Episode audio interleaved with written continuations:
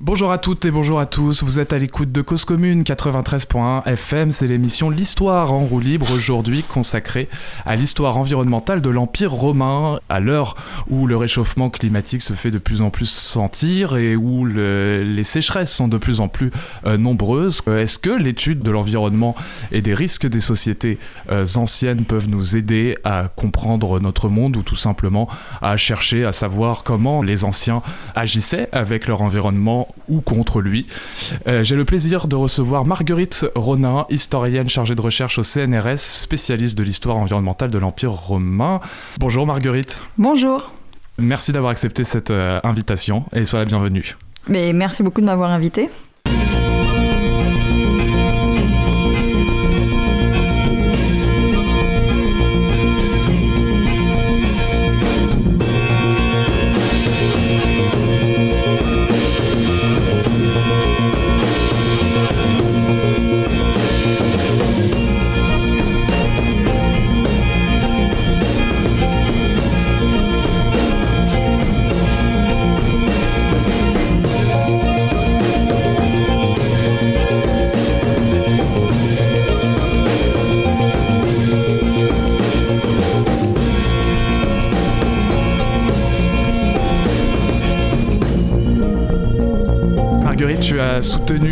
Thèse en 2014 qui s'intitule La gestion de l'eau dans le droit romain, l'exemple de l'Afrique romaine et de l'Hispanie du 1er siècle avant Jésus-Christ au 5e siècle après Jésus-Christ, c'est bien ça? Oui. Qu'est-ce qui t'a mené vers, euh, vers ce sujet-là, vers cette recherche-là? Est-ce que tu avais déjà étudié euh, l'histoire environnementale de Rome dès le master et ensuite euh, tu as poursuivi en thèse? Alors, absolument pas. Et c'est en fait, euh, de toute façon, c'est souvent comme ça que les, sujets de recherche en fait se, euh, se construisent. C'est un petit peu aussi par, euh, finalement, le, quand on se confronte aux sources, qu'on s'aperçoit du potentiel qu'il y a, ou éventuellement qu'il n'y a, a, pas d'ailleurs. Mais en fait, moi, ce qui m'intéressait au départ, c'était plutôt des questions, des questions politiques, institutionnelles et aussi administratives. Et pour ma thèse, on m'a dit, quand j'ai voulu commencer une thèse, on m'a dit, euh, bah, regarde dans les sources de droit romain, euh, il y a plein de choses, et puis euh, il y a plein de choses sur l'eau. Donc euh, voilà, sachant que dans l'Empire romain, les, aqueducs, les infrastructures euh, euh, d'adduction de, d'eau dans les villes, les bains, etc., c'est quelque chose d'important et puis surtout de, bien connu et quelque chose dont, on parle souvent, enfin qui est très prominent et très présent en fait dans la recherche en, histoire et en archéologie romaine. bon, il y avait du potentiel, il y avait quelque chose à faire aussi au niveau institutionnel et des relations en fait entre, entre différents acteurs politiques euh, euh, et, aussi économique euh, dans, le monde romain. Donc c'était plutôt ça mon, mon, idée de départ, enfin mon intérêt de départ. Et puis petit à petit, c'est vrai que aussi parce que, bon, par contre les questions environnementales, c'est quelque chose qui m'a toujours intéressé.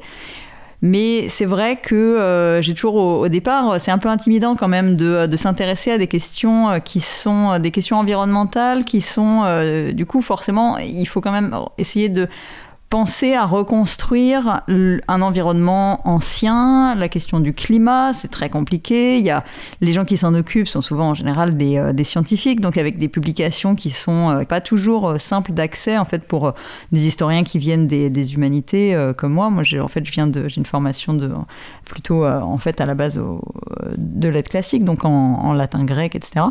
Et puis, donc j'étais un petit peu, je pense, un peu intimidée par ce sujet et je crois que j'y suis venue progressivement, parce qu'en fait, je me suis aperçue aussi, de fait, avec le potentiel qu'il y a dans le droit euh, romain sur, les, euh, sur toute la, question de l'eau, euh, que finalement, tout ça, c'était des questions qui, qui, étaient d'une part d'une grande actualité, et puis de, pour aujourd'hui, et, et d'autre part, qui avaient en fait une résonance et un impact en fait extrêmement fort et qu'il fallait mesurer sur, sur l'Empire romain.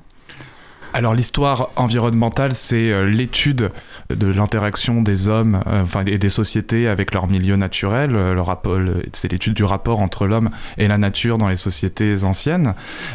c'est vrai qu'on connaît et qu'il existe des vestiges et toute une littérature sur l'usage de l'eau par les Romains. C'est une histoire technique sur les aqueducs, les égouts, les latrines, les thermes qui font partie de notre représentation de cette époque. Mais toi, tu as écrit une histoire plus politique sur la gestion et l'exploitation des ressources. quelle est la place de cette thématique dans la recherche ancienne? Dans la recherche en, histoire ancienne aujourd'hui? En fait, c'est vrai que c'est un, peu, un peu un paradoxe parce qu'en même temps, la question des aqueducs, par exemple, et des termes, qui sont en fait des monuments euh, extrêmement visibles euh, de, de, ce qui nous reste euh, de l'Empire romain, donc c'est aussi une des raisons pour lesquelles ça, ça concentre beaucoup l'attention. Euh, donc c'est des, des, monuments qu'on a, sur lesquels on a beaucoup euh, fait de recherches euh, architecturales, archéologiques, de, aussi à travers les inscriptions, c'est-à-dire qui les construit, donc ça c'est la science de l'épigraphie, qui les construit, comment est-ce qu'on les finance, etc. Et en même temps, il y a plein d'autres choses qu'on ne connaît pas et qui sont pourtant extrêmement importantes pour la subsistance et d'une certaine façon pour, pour l'approvisionnement en tout cas de, de l'Empire romain. Qui, sont, euh, qui sont aussi importantes et qu'on connaît moins. Alors j'explique un petit peu. Euh, d'abord j'explique pourquoi est-ce que ces aqueducs et les bains, etc. sont, sont si bien connus, parce que déjà c'est des monuments extrêmement visibles, donc de toute façon le pont du Gard, on ne peut pas vraiment le, manquer. donc forcément ça, ça concentre l'attention de, depuis les érudits du, du 18e et du 19e siècle. Et l'autre raison pour laquelle ça concentre l'attention, c'est que c'est des représentations, enfin c'est les témoins de la puissance romaine. Et à l'époque où se construit l'histoire ancienne, c'est-à-dire notamment au 19e siècle, et ça c'est quelque chose qu'on voit euh, de façon encore plus marquée, enfin, c'est extrêmement clair pour euh, toute l'histoire de, l'Afrique romaine. Donc euh, l'Afrique, c'est en fait c'est le nord de, l'Afrique, la, bande côtière assez jusqu'au Sahara en fait, de, du Maroc, de l'Algérie, de la Tunisie. bon, la Libye c'est un petit peu moins, un peu moins épais comme bande côtière, mais il y a aussi des, cités et là, on voit très bien que euh, au 19e siècle, les recherches se concentrent là-dessus parce qu'en fait, il y a aussi une façon de revivre, pour les colons français qui, euh, euh, s'installent sur ces terres-là, c'est aussi une façon de de justifier aussi leur présence parce qu'ils rejouent un petit peu le, euh, le scénario finalement des Romains qui sont euh, arrivés et qui ont euh, d'une certaine façon civilisé, enfin une, certaine lecture plutôt civilisé les, notamment les, les, les Carthaginois et puis aussi toutes les tribus de ces régions-là. Donc ces, ces recherches-là, elles ont beaucoup concentré l'attention, mais elles s'arrêtent finalement aux portes de la ville. C'est-à-dire que alors, les aqueducs qui traversent la, campagne. Euh, on les a pas forcément, on n'a pas forcément euh, tout leur tracé. D'autre part, c'est vrai que l'attention s'est beaucoup concentrée sur les, parties visibles, qui sont en fait assez minoritaires, parce que sur le tracé d'un aqueduc, une grande partie de l'aqueduc, en fait, c'est un, un, canal enterré, c'est une, canalisation enterrée. Et les ouvrages d'art, c'est-à-dire les grands ponts comme le pont du Gard qui enjambe des vallées, finalement, c'est pas, c'est pas ce qu'il y a de, euh, c'est pas. Oui, c'est exceptionnel. Oui, c'est assez exceptionnel. Donc, euh, et puis après les bains, évidemment, les fontaines qui sont dans la ville. Mais ça, les, villes, c'est aussi, euh, c'est aussi ce qui a concentré beaucoup l'attention. Donc voilà la, raison.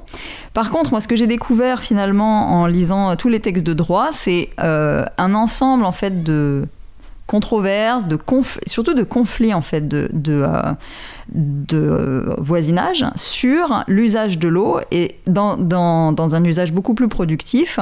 Parce qu'en fait quelque chose qu'on a beaucoup sous-estimé c'est la place de jusqu'à assez récemment c'est la place de l'irrigation euh, c'est la place aussi de euh, toutes les problématiques en fait de, euh, drainage ou alors également de ruissellement sur les pentes parce que là où naît le droit romain vraiment c'est autour de Rome et si on regarde le paysage autour de Rome c'est un paysage de collines très rapidement dès qu'on quitte en fait la ville quoi.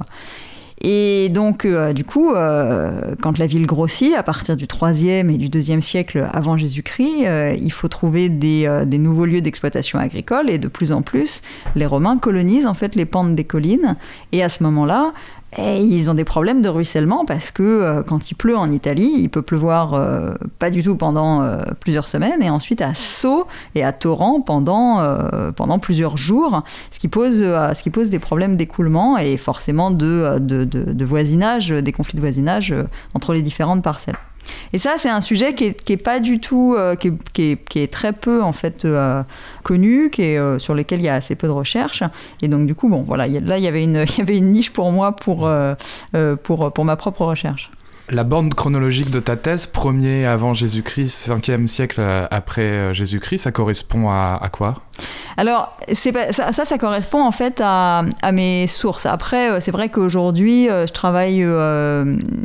en fait, je remonte même plutôt les premières, les premiers textes vraiment intéressants sur sur lesquels je travaille. C'est à partir du, du deuxième siècle même avant Jésus-Christ.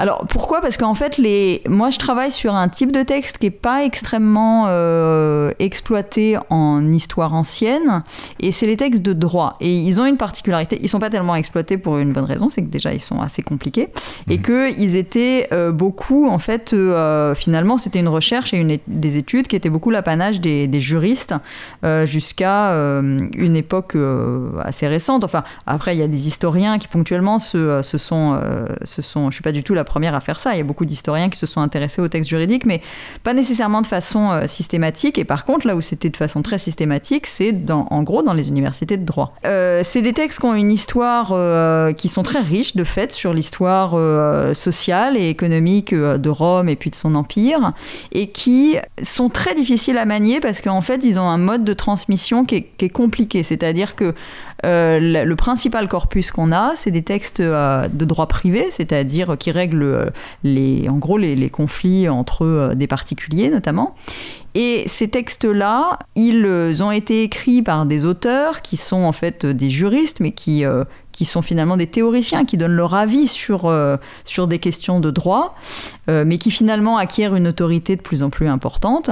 Et ils ont été écrits en fait du troisième avant Jésus-Christ jusqu'au troisième après Jésus-Christ. Et ensuite, quand euh, Justinien prend euh, les commandes euh, de ce qui s'appelle encore l'Empire romain, mais qui est en fait les prémices de Byzance, il demande de créer, enfin de, dépoussiérer tout ce qui existe, de créer un corpus de ce qu'on pourrait appeler le droit positif, ce qu'on peut appliquer, et de jeter tout le reste. Et c'est pour ça aussi qu'on ne conserve en fait que 5% du, euh, du, droit romain et qu'il euh, y a énormément de lacunes, de, de réécriture. De, y y a, donc c'est un corpus qui n'est qui est pas toujours simple à, manier. C'est essentiellement cette compilation qui est parvenue jusqu'à nous bah, c'est presque uniquement en fait cette compilation qui est parvenue jusqu'à nous. Il y, a, il y a quelques. Alors bon, on peut toujours espérer hein, pour le futur. Il y a des découvertes de manuscrits euh, régulièrement. Il y en a. Hein, il n'y a pas très très longtemps, on a découvert des, euh, des, livres en fait de Galien, le, le médecin du deuxième siècle. Donc euh, voilà, ça peut ça peut ça peut arriver. Et en fait, un des un des livres de droit qu'on a en entier en fait, c'est-à-dire un de ces juristes qui a écrit un livre et en général en fait pour tous les juristes qu'on connaît finalement on n'a que des fragments qui sont répartis dans euh, dans l'ensemble du corpus euh, de, droit romain. Sauf que au 19e siècle, on a découvert sur un palimpseste, c'est-à-dire au dos d'un manuscrit qui était un, manuscrit d'autre chose, mais euh, en regardant bien et en grattant, il y avait un, il y avait un livre derrière ce, ce, manuscrit. Et c'était un livre d'un juriste qui s'appelle Gaius au début du 2e siècle. Et c'est, là, c'est le seul livre qu'on a en entier. Donc c'est assez inestimable parce que finalement, c'est un manuel.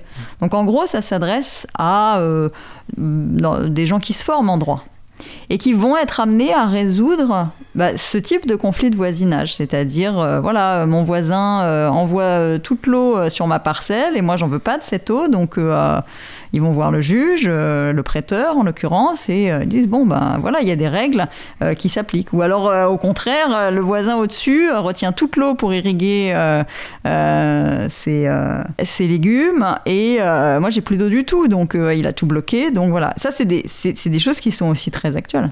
Et euh, d'autant plus que les archives, les archives de droit, on a le texte euh, très, avec ce vocabulaire, enfin ces tournures de phrases euh, très formelles de droit, mais il est difficile de savoir comment il est appliqué dans la pratique et comment on fait donc comme historienne pour essayer d'aller voir, en plus dans un temps aussi lointain.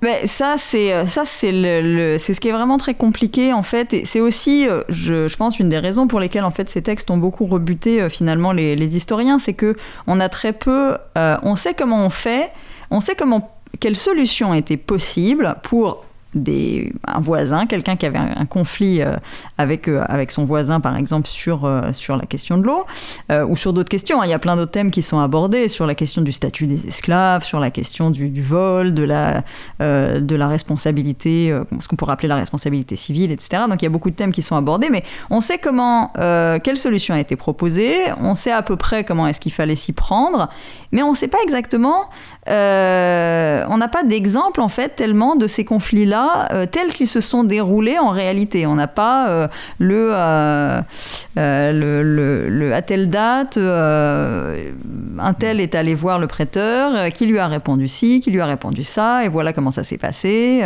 Et ça, on n'a pas vraiment, on a un petit peu, on, a des, des, éléments en fait dans les, dans les, le corpus en fait des papyrus d'Égypte. On a aussi quelques mentions ponctuellement en fait euh, chez les auteurs latins, comme euh, on sait par exemple que, mais on sait que c'est quand même très présent. Cicéron était avocat, beaucoup de beaucoup de, euh, d'aristocrates étaient avocats. on sait que Caton l'Ancien était était avocat, et donc ils intervenaient, ils défendaient bien à un moment donné des gens qui étaient en procès. Donc, ça veut dire qu'ils connaissaient le droit, qu'ils connaissaient ces textes euh, que, qui nous sont parvenus, qu'ils les appliquaient. Et, on sait, par exemple, il y a une mention de Cicéron qui rappelle que euh, quand on va devant le prêteur, c'est toujours pour des problèmes euh, de voisinage ou c'est toujours pour des... Alors, il y avait sans doute d'autres problèmes, et c'est dans un, discours où il caricature un petit peu, puis un discours où il est question de... Euh, de, de, la vie agricole en fait. Mais euh, voilà, il dit euh, toutes ces controverses de, de voisinage qui, qui arrivent devant le prêteur. Et le prêteur, c'est le magistrat de Rome qui est en charge de la justice. Et tu nous parles du coup de différents conflits de voisinage par rapport à par rapport à l'eau, à l'usage de l'eau qui peut en être fait. Quel est le comment est pensé l'eau dans le droit romain? Quel est le il y a un statut juridique de l'eau?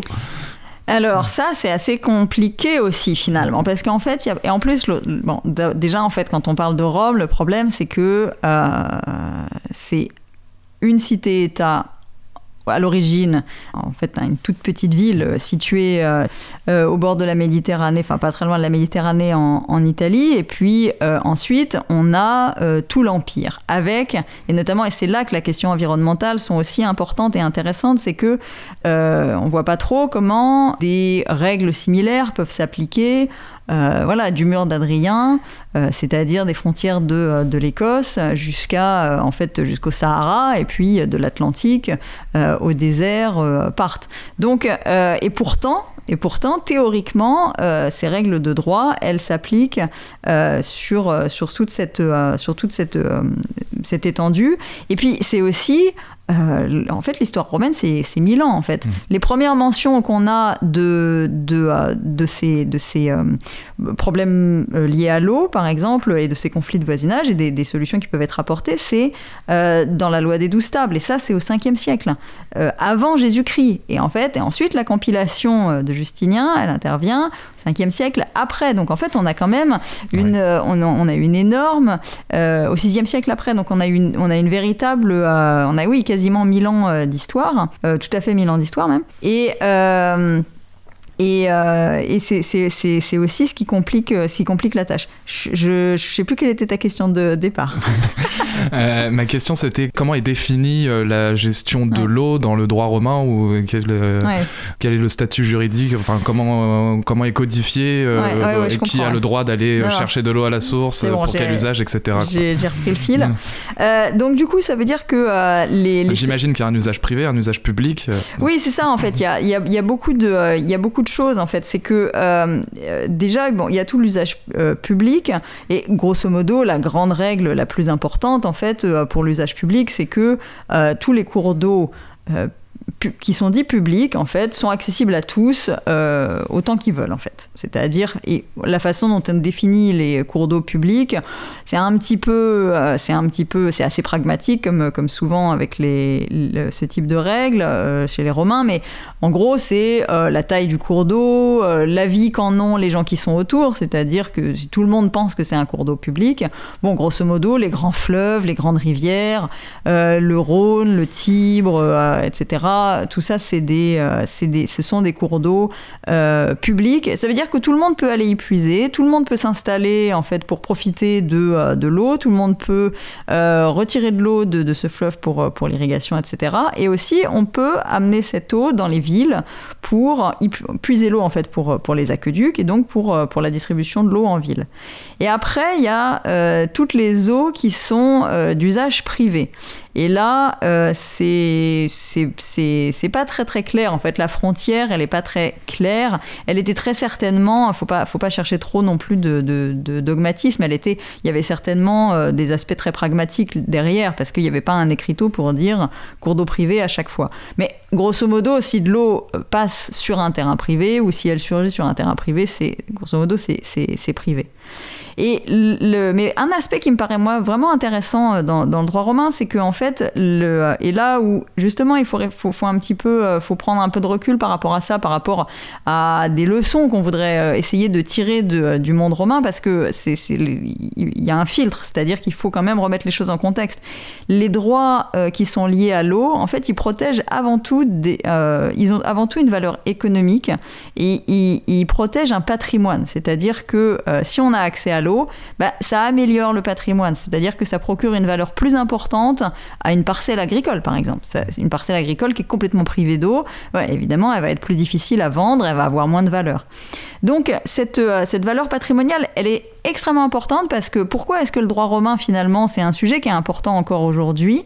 Parce qu'en fait toutes ces règles, elles se sont énormément transmises jusqu'à nous et en fait si on ouvre le code civil qui a été, euh, qui a été mis en place euh, à l'époque de Napoléon euh, et, qui est, dont un certain nombre en fait de règles, évidemment ça a évolué depuis 1804, mais un certain nombre de règles sont toujours en vigueur et notamment toutes les règles qui sont liées à ces questions d'accès à l'eau, elles sont directement tirées du corpus de droit romain et elles sont appliquées directement. Un exemple tout simple, si tu as par exemple un jardin à la campagne ou une parcelle à la campagne et qu'il n'y a pas d'eau, mais que tu as, le droit d'aller tirer de l'eau sur le puits de ton voisin, par exemple. C'est des, choses qui existent encore aujourd'hui. C'est un droit d'usage. C'est un droit d'usage, même si on a tous, euh, on, a, on a l'eau courante, mais euh, mais il y a plein de gens qui l'utilisent encore. Hein. Si on regarde en agriculture, c'est encore quelque chose qui est, toujours utile.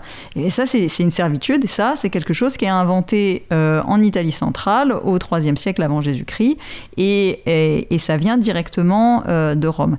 Pourquoi je dis que c'est important? Parce que Aujourd'hui, on n'a plus exactement les mêmes préoccupations qu'à l'époque romaine et tous ces droits, en fait, ils sont créés pour protéger des intérêts économiques.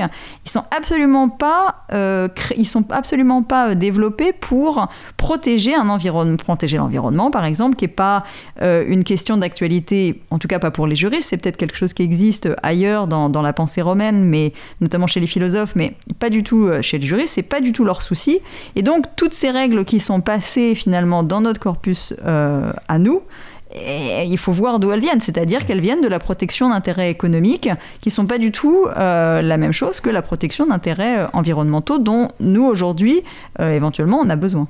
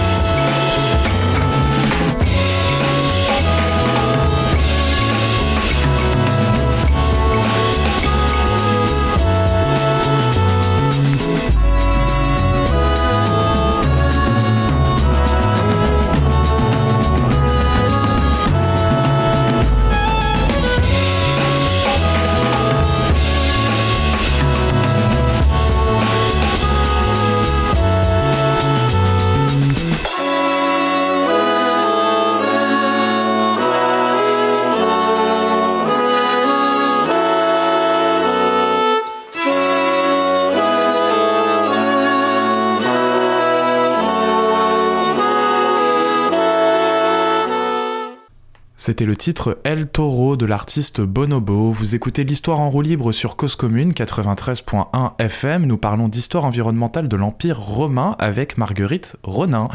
Marguerite, tu es aussi euh, rédactrice euh, d'un blog sur Hypothèse, La nature de l'Empire. C'est comme ça que j'ai pu euh, prendre contact avec toi et découvrir ce domaine de recherche. Et dans l'un de ces articles, tu parles de, des landscape studies, des études d'histoire du paysage, qu'ils soient urbains, agricoles naturels. Et c'est une expression, un terme ou un domaine de recherche que je ne connaissais pas. Alors quelle est la différence avec l'histoire environnementale? Euh, différence, j'imagine. Euh, bon, peut-être un petit peu de chapelle aussi, parce que euh, finalement, il y, a autre chose aussi, c'est que, en fait, l'histoire environnementale, notamment, en fait, en France, ça se divise aussi. Enfin, ces, choses-là, en fait, c'est un petit peu des, des, questions. Quand je dis de chapelle, c'est-à-dire à la fois de, de domaines disciplinaires, c'est-à-dire qu'on a les historiens, les archéologues, de domaines aussi chronologiques, parce que quand on est historien, on choisit, il faut choisir son camp si on est en histoire euh, antique, en histoire médiévale, euh, moderne ou contemporaine. Et puis il y a aussi en fait toutes les traditions nationales de la recherche en Angleterre, en France, en, Italie, en Espagne, etc., en Allemagne, et euh, en tout cas pour la recherche européenne occidentale. Et en fait, l'histoire environnementale en tant que telle, c'est pas vraiment quelque chose qui est bien identifié en histoire ancienne en France. Et ça ne veut pas dire qu'il n'y a pas des gens qui font en fait de l'histoire environnementale ou qui s'intéressent finalement à, l'environnement euh, en soi et comme cadre en fait des activités humaines. Euh, mais ça veut dire que c'est pas vraiment un domaine autonome. Il y a pas, euh, il y a pas, il y a des équipes de recherche en histoire environnementale, mais c'est le, en général des modernistes et des contemporanéistes, et donc qui sont beaucoup plus finalement dans, tournés vers les questions d'action, enfin qui sont aussi en même temps qu'ils développent en fait la, connaissance sur, euh, sur, sur leur sujet, mais ils sont aussi beaucoup tournés vers euh, l'action écologique parce qu'en fait c'est vrai quand on travaille sur l'histoire des pollutions par exemple, bon, euh, même depuis le 19e siècle, ça a quand même des résonances importantes et parfois des conséquences importantes sur la vie d'aujourd'hui. Donc c'est vrai que l'histoire environnementale, c'est un petit peu un terme. Enfin, moi, en tout cas, c'était un, un peu comme ça que je le. C'était un peu une, une, blague, mais c'est pas tout à fait faux. C'est un peu un terme qui est pas vraiment rentré dans, dans, dans, le, dans le quotidien des chercheurs en histoire ancienne, en tout cas en, en France. Et euh, par contre, il y a aussi les landscape studies, c'est un petit peu autre chose. C'est-à-dire que ça se rejoint quand même, c'est-à-dire que landscape, c'est en fait ça veut dire le paysage tout simplement, donc les études de paysage, on peut un peu tout mettre derrière ça, c'est-à-dire il peut y avoir le paysage funéraire, il peut y avoir le paysage urbain, il peut y avoir toutes sortes de paysages, et le paysage naturel, bon il a rien de naturel, de toute façon le paysage c'est toujours quelque chose qui est façonné euh, par, euh, par les humains. Par contre, c'est vrai que si on prend les traditions nationales, mettons euh, en Italie par exemple, ils ont une grande tradition de ce qui s'appelle la topographie antique, et qui est beaucoup de l'histoire en fait du paysage. Euh, l'histoire du paysage, c'est aussi quelque chose qui vient, qui vient, euh, qui, est, très riche en Angleterre. Et il m'a toujours semblé un petit peu qu'il y avait une certaine de pudeur en fait d'une certaine façon des historiens en, en, dans l'antiquité enfin historiens de l'antiquité à s'affirmer comme en histoire environnementale et que le paysage c'était une espèce de mhm. filtre un peu entre les deux mais mais bon après voilà les, les, les, les, comment dire euh, les étiquettes, euh, voilà, et ensuite euh, ce que ça recouvre en réalité, c'est parfois un petit peu, c'est parfois un petit peu vague. Oui, ou ça, ça n'intéresse que les, comme tu dis, l'entre-soi universitaire parfois.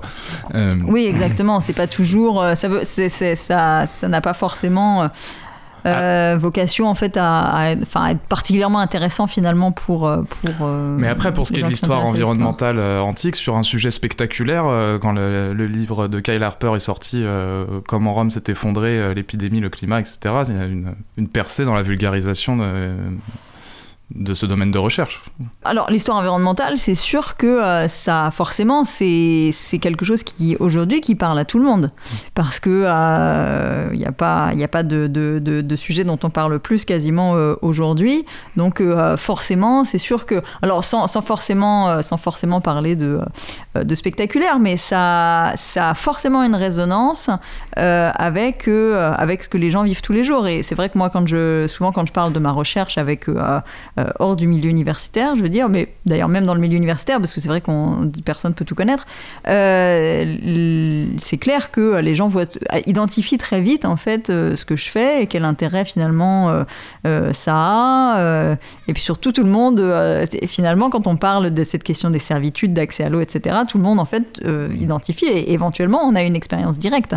Donc, donc c'est vrai que c'est assez simple. Après, sur des sujets plus spectaculaires qui sont les catastrophes, par exemple, mais euh, ceci dit, euh, là, dans ces questions d'accès de, de, de, gestion de l'eau, notamment, il y a toute la question des inondations, qui est aussi, euh, là, je parlais en fait d'accès à l'eau, mais il y a toute, en tout cas aussi en, droit romain et puis dans, dans, le reste des sources, il y a, toute une toute une réflexion en fait sur les crues, sur pas seulement sur les crues, mais aussi sur sur les mouvements, le mouvement des fleuves. Qu'est-ce que ça Parce que notamment des, des, des, fleuves comme le Pô au nord au nord de, de l'Italie, qui est assez rapidement colonisé par Rome.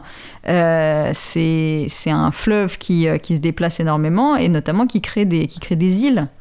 Et une fois, et, ou alors qui engloutit des, qui engloutit des, des, des, grandes euh, parcelles en fait de, de, la rive.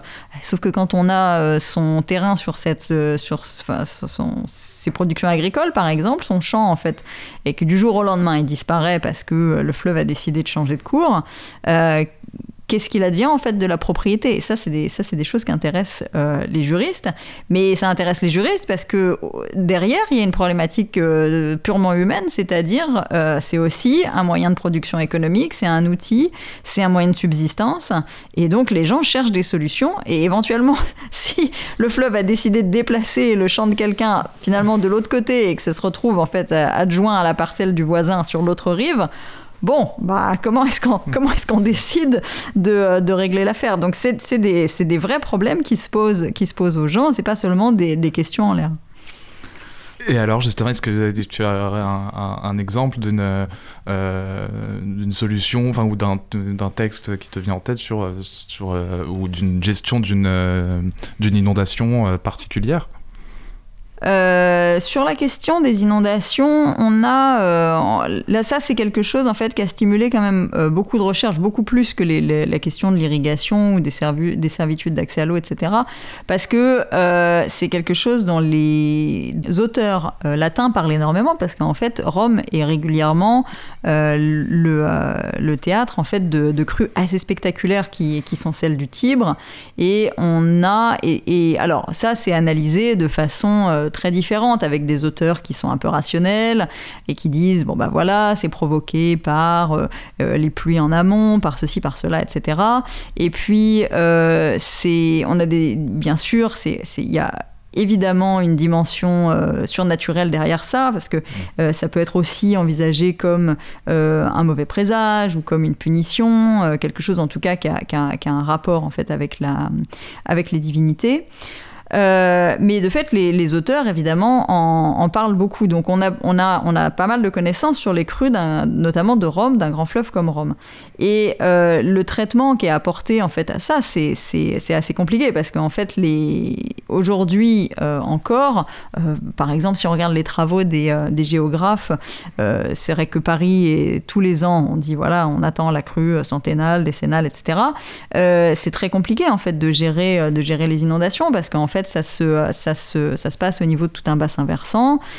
Aujourd'hui, comme à l'époque romaine, en fait, on a aussi des problèmes finalement d'activité humaine qui, qui augmentent le risque. C'est-à-dire, euh, alors nous, on a les problèmes d'imperméabilisation des sols, etc. Mais euh, en fait, à l'époque romaine, euh, toute la, toute la déforestation et toute, la mise en exploitation bah, du, bassin versant, de toute la zone de, l'Italie centrale et autour de Rome, et puis euh, du, bassin, du bassin versant euh, du Tibre, bah, c'est aussi ça qui crée, euh, qui, augmente le risque.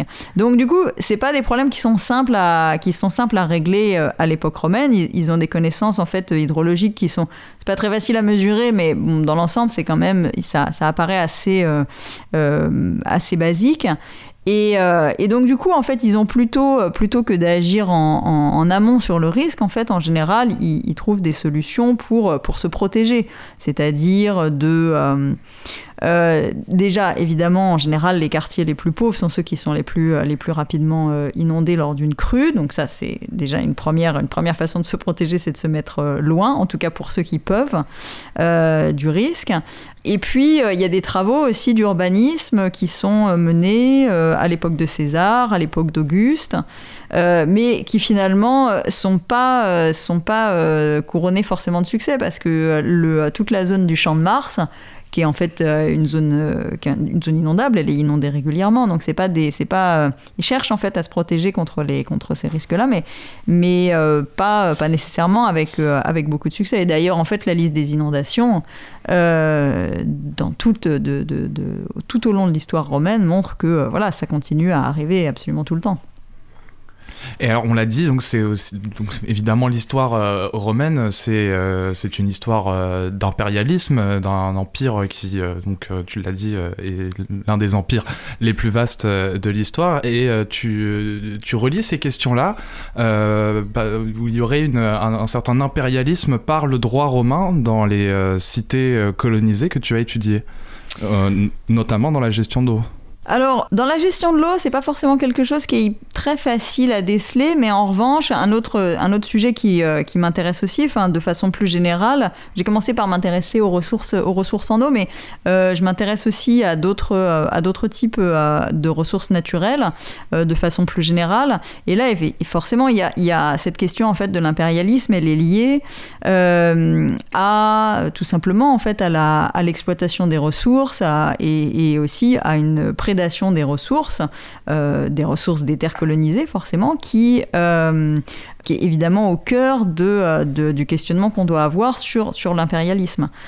Et en fait, cette question-là aussi, elle est, elle, est, elle est aussi importante en fait en, en histoire environnementale aujourd'hui. En tout cas, elle permet de faire d'établir beaucoup de passerelles en fait entre l'histoire antique euh, qui n'est pas forcément l'histoire seulement de l'Empire romain, mais l'histoire de tous les empires antiques, parce que finalement, c'est aussi des, questions qu'on peut se poser, en tout cas pour tous les empires, euh, que ce soit l'Empire achéménide, l'Empire euh, chinois, c'est-à-dire, en gros, pourquoi s'étendre? Et pourquoi s'étendre? Il y a plein, y a plein de, raisons possibles, mais une des raisons, c'est tout simplement que ça, permet d'acquérir de nouvelles ressources.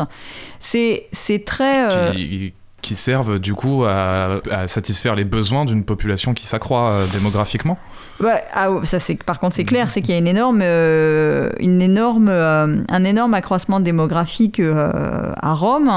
Pour, retrouver, on, estime, hein, même si c'est très difficile de, de, connaître précisément la population de Rome, mais à l'époque d'Auguste, c'est-à-dire au début du 1er siècle, avant euh, début du 1er siècle après Jésus-Christ, enfin avant et après Jésus-Christ d'ailleurs, euh, puisque Auguste est juste à cheval en fait sur euh, la fin du premier avant et le début du premier après, on estime que la population de Rome elle est autour d'un million d'habitants. Et pour retrouver un niveau de population, et puis ensuite ça, ça décroît seulement à partir du 3e siècle après, pour retrouver un niveau de population semblable à l'ère pré-industrielle, il faut attendre en fait quand même l'époque euh, moderne avec des villes comme Paris et Londres. Mmh. Mais en tout cas en Europe, euh, en Europe euh, occidentale, c'est quelque chose qui est enfin en Europe, c'est quelque chose qui, qui n'a pas, qui n'a pas d'équivalent en fait pendant plusieurs siècles.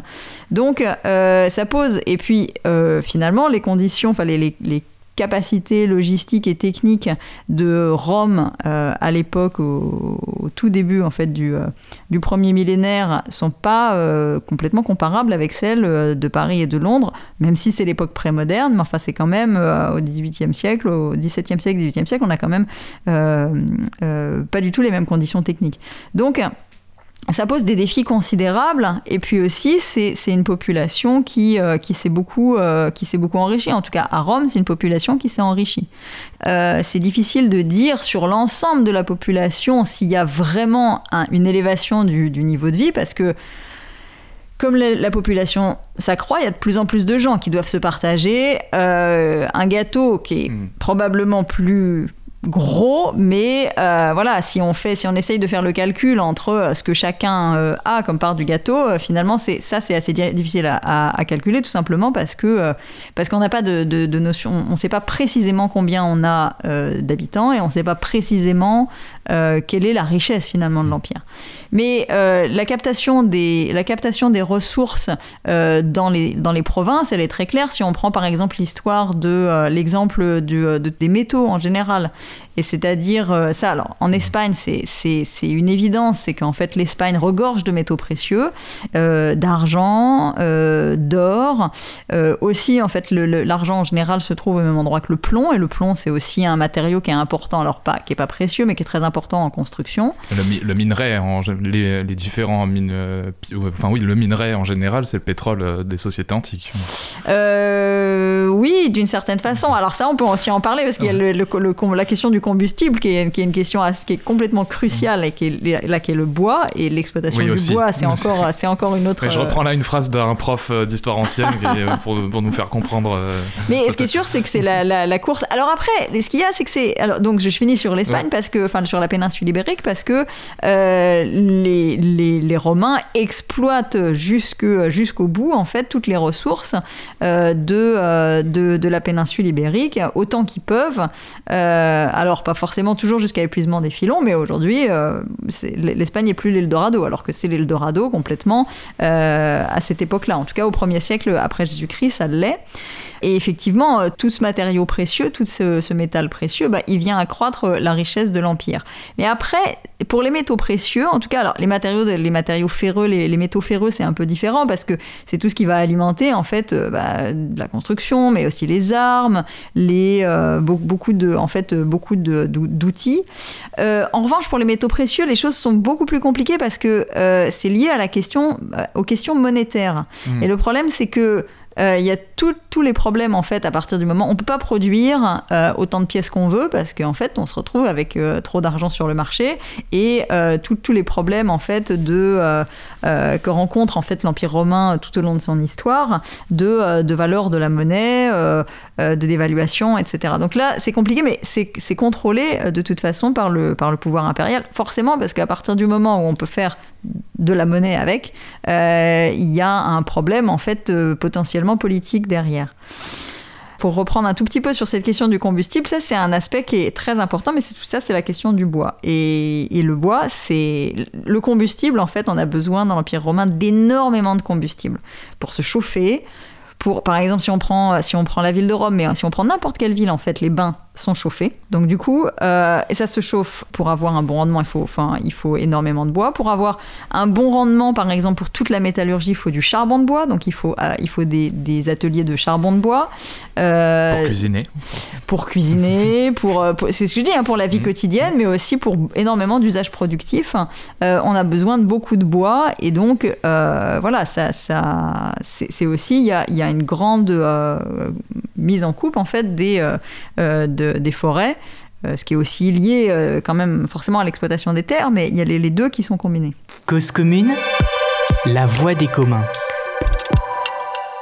Tu nous parlais euh, d'Espagne euh, dans un autre article de, sur ton blog. Donc, euh, tu prends l'exemple de la région aurifère Las Medulas en Espagne, qui est d'ailleurs classée au patrimoine mondial de l'UNESCO. C'est une zone d'extraction intense de minerais entre le 1er siècle avant et le 3e siècle après Jésus-Christ, qui ont transformé le paysage jusqu'à nos jours.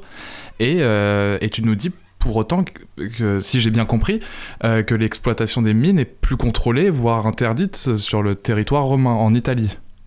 Ah oui, alors ça c'est ouais, alors ça c'est un c'est un c'est un on s'autorise euh, une, euh, une, extraction intense euh, dans d'autres dans d'autres territoires colonisés. Alors ça c'est là où on touche un peu les limites de notre compréhension parfois de des, des, des sources romaines, c'est que effectivement on a des on a des textes littéraires qui indiquent que que parfois que certaines enfin c'est le cas par exemple dans le nord de l'Italie que l'exploitation des ressources minières est contrôlée euh, que euh, on a le droit, que, que euh, chaque, aristocrate a le droit de, retirer que une partie, une quantité donc qui, est mesurée de, de minerais c'est pas c'est pas très très clair pourquoi.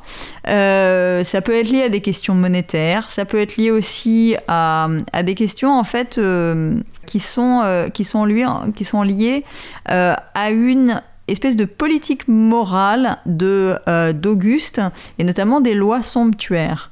Auguste en fait, en fait arrive à la tête de l'Empire après les guerres civiles. Et euh, en gros, l'aristocratie romaine, qui était à la tête de la République euh, jusque-là, est absolument décimée, parce que finalement, ça fait un siècle que euh, les aristocrates en fait s'entretuent. Et, finalement, il doit aussi reconstruire d'une certaine façon l'élite. Mais il reprend, donc il a des, des, des, incitations en fait à que les aristocrates fassent des enfants, notamment. mais donc pour gonfler les effectifs. Mais il a aussi une politique euh, de, moralisation et euh, de limitation, par exemple, du nombre euh, de, de bijoux que les femmes des aristocrates ont le droit de porter, des choses comme ça. Donc, donc peut-être que cette question du métal précieux, elle est, en tout cas, c'est une hypothèse qu'elle est aussi liée à, à, ces lois somptuaires. bon, ça c'est pas, c'est pas, c'est pas extrêmement, c'est pas extrêmement clair. En tout cas, par contre, là où moi je suis vraiment persuadée que c'est pas euh, des euh, ce qu'on peut lire parfois hein, mais je, suis presque persuadée que c'est pas du tout des choses qui sont liées à une protection des ressources ou quelque mmh. chose comme ça qui est vraiment euh, pas il me semble pas en tout cas la direction que prend en fait la, le, la gestion, la façon dont les Romains gèrent les ressources naturelles. D'ailleurs, en fait, quand on voit ce qui se passe en ce qui s'est passé en Espagne, Bon, en fait, euh, dans le nord de l'Espagne, euh, ils ont, euh, ils ont détruit complètement les montagnes pour, pour finalement assécher, assécher les filons. Et de fait, voilà, dans, cette région du nord de l'Espagne, il n'y a plus d'or. Et je ne sais pas exactement à quelle époque est-ce que les, les, filons ont été taris, mais c'est vrai que les Romains ont sans doute très largement contribué à ce phénomène. Mais ce qui nous rappelle que, euh, euh, enfin, ce que nous rappelle l'histoire environnementale, c'est que euh, notre, la gestion de l'environnement ou l'évolution de l'environnement et les risques, c'est aussi, enfin, c'est une question de choix politique, de choix hum, que font les sociétés, les choix des hommes. Oui, oui, ça, ça, c'est certain. C'est pour ça aussi que il n'y a, y a, rien, comment dire, de rien n'est posé. C'est-à-dire rien, rien ne préexiste aux décisions que euh, qu'on prend euh, en tant que société.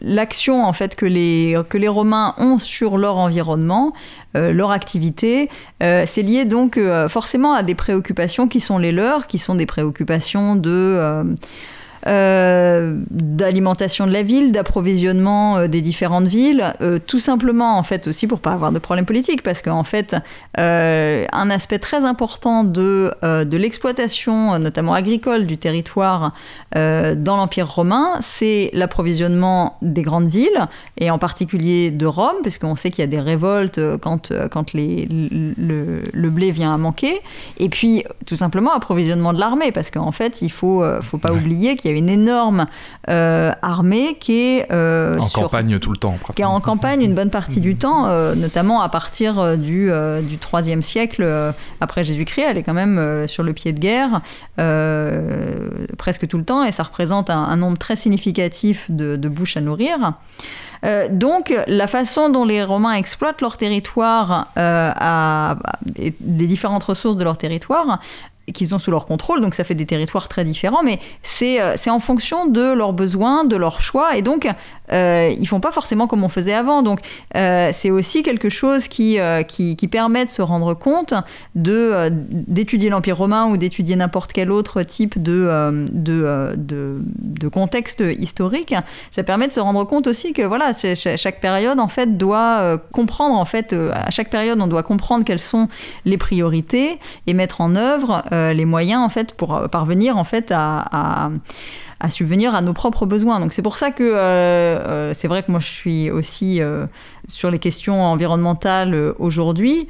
je suis souvent, je suis souvent assez étonnée en fait de, de voir comment on reprend en fait des schémas anciens euh, ou sur des, sur des questions d'actualité, alors pas forcément liées à, pas forcément liées à la, à, en, en l'occurrence aux problèmes environnementaux, mais c'est vrai que ça, ça a fait un peu un tollé sur, euh, en tout cas sur les réseaux sociaux et puis euh, en Angleterre en tout cas, mais, mais un peu partout, c'est-à-dire que Boris Johnson comparait les problèmes de, de, de, déclin et en tout cas de chute de l'Empire romain aux problèmes migratoires actuels.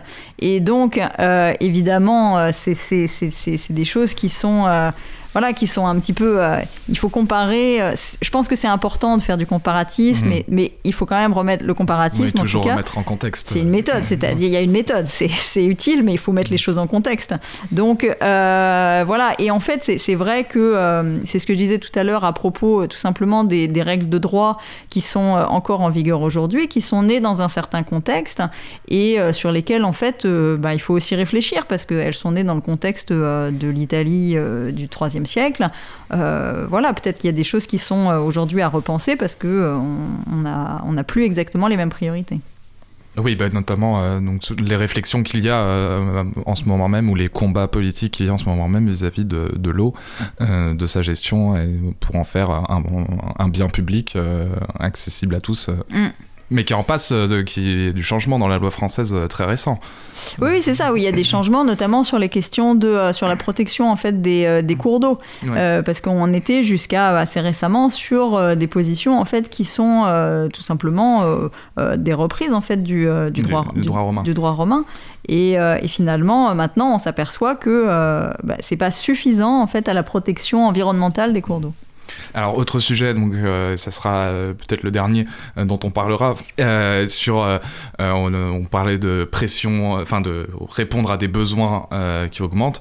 Il y a un défi auquel que tu racontes dans ton blog, le défi de nourrir la population, en tout cas la population de Rome face à l'explosion démographique dont on parlait.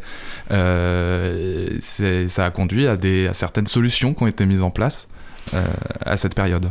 Oui, et en fait, et ça, c'est directement, euh, c'est directement lié à, à, ce que, euh, à ce qu'on peut lire dans les textes justement de droit romain. C'est-à-dire que quand la, la population euh, augmente à Rome, euh, parce que un million, enfin, on estime à peu près euh, un million d'habitants. Bon, on ne sait pas précisément, mais c'est une énorme population pour l'époque. Mais ça pose des, défis euh, logistiques gigantesques parce qu'en fait, parce qu'en fait, les Romains sont obligés, ça c'est quelque chose d'assez célèbre, mais sont obligés de faire venir, notamment la base de l'alimentation, c'est quand même le grain, c'est quand même les céréales. Mais les Romains sont obligés, peuvent pas, ont pas du tout la place de cultiver autant de céréales sur le territoire qui est proche d'eux.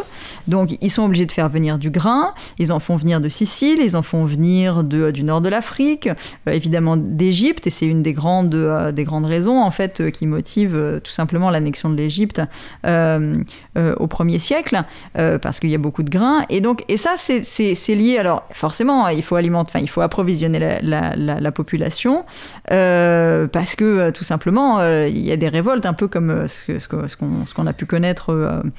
Euh, à l'époque moderne, tout simplement les révoltes dues aux famines, au, enfin au Moyen Âge, à, toutes les époques, et qui, et qui dans certains cas reviennent, on en entend parler encore à l'époque euh, tout à fait contemporaine. Euh, donc forcément, ça inquiète le pouvoir politique, euh, qui peut pas, euh, et dans certains cas, tout simplement, les, une population, une émeute populaire à Rome, ça peut tout simplement aboutir à un renversement, un renversement, à, des, à, à, beaucoup de morts, etc. Donc l'autre aspect qui est, donc, est mis en œuvre, c'est donc ça, c'est mais ça veut dire ça, c'est une logistique gigantesque. Ça veut dire des flottes gigantesques, des bateaux qui amènent euh, ce grain. Ça veut dire toute une organisation commerciale. Euh, ça veut dire euh, et donc du coup, bah, avec le commerce, forcément des problèmes de conflits, de litiges, etc. Donc forcément aussi des règles de droit. Donc on y revient toujours. Et, l'autre aspect, c'est que quand même dans la on, on, continue à cultiver aussi du grain en fait dans la périphérie de Rome, autour de Rome. Pas à la même euh, échelle, et puis ça pourrait pas satisfaire aux, besoins de la ville. Mais on cultive aussi toutes sortes de produits frais, parce que ça, c'est des choses qui peuvent pas venir de loin. Si on a besoin de fruits et de légumes, et on a besoin de fruits et de légumes euh, pour nourrir la population aussi, ça, ça doit venir de tout près. Et on reste quand même confronté toujours au même, même avec une population croissante, on reste confronté toujours au même problème, c'est que le, territoire, lui, ne, grandit pas. Donc on doit trouver des nouvelles, des nouvelles façons de le mettre en, exploitation, et ça c'est notamment euh, le par l'intensification en fait de, euh, de l'agriculture, par, euh, par exemple sur des mêmes parcelles, d'avoir, de cultiver euh, des légumes à l'ombre des, des, arbres fruitiers ou des choses comme ça. Donc là, c'est une intensification et cette intensification, donc la ressource qui est, concernée ici, la ressource naturelle, c'est bien sûr la terre, mais l'intensification, ça passe aussi par une, une, irrigation plus importante et donc, du coup, par une meilleure gestion des, de toutes les problématiques hydrauliques. Bah, merci Marguerite d'avoir, euh, de nous avoir parlé euh, de cette histoire-là, de, nous avoir traduit euh, tes recherches. merci beaucoup d'avoir accepté cette invitation. Merci beaucoup. Je rappelle donc les références de ton blog, ceux de La nature de l'Empire, Rome entre histoire institutionnelle, économique et environnementale, c'est sur Hypothèse. vous pourrez retrouver différentes références bibliographiques dans, sur la fiche podcast de l'émission. C'était l'histoire en roue libre.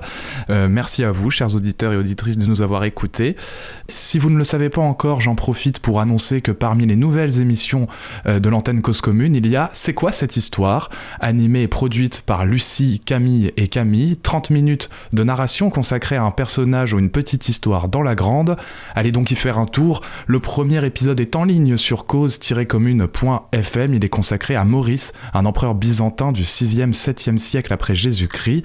Une histoire passionnante qui pourrait chronologiquement logiquement en tout cas, faire le lien avec ce que nous venons de dire. Je vous souhaite à toutes et à tous une excellente soirée, une bonne journée ou une bonne nuit selon l'heure à laquelle vous nous avez écoutés.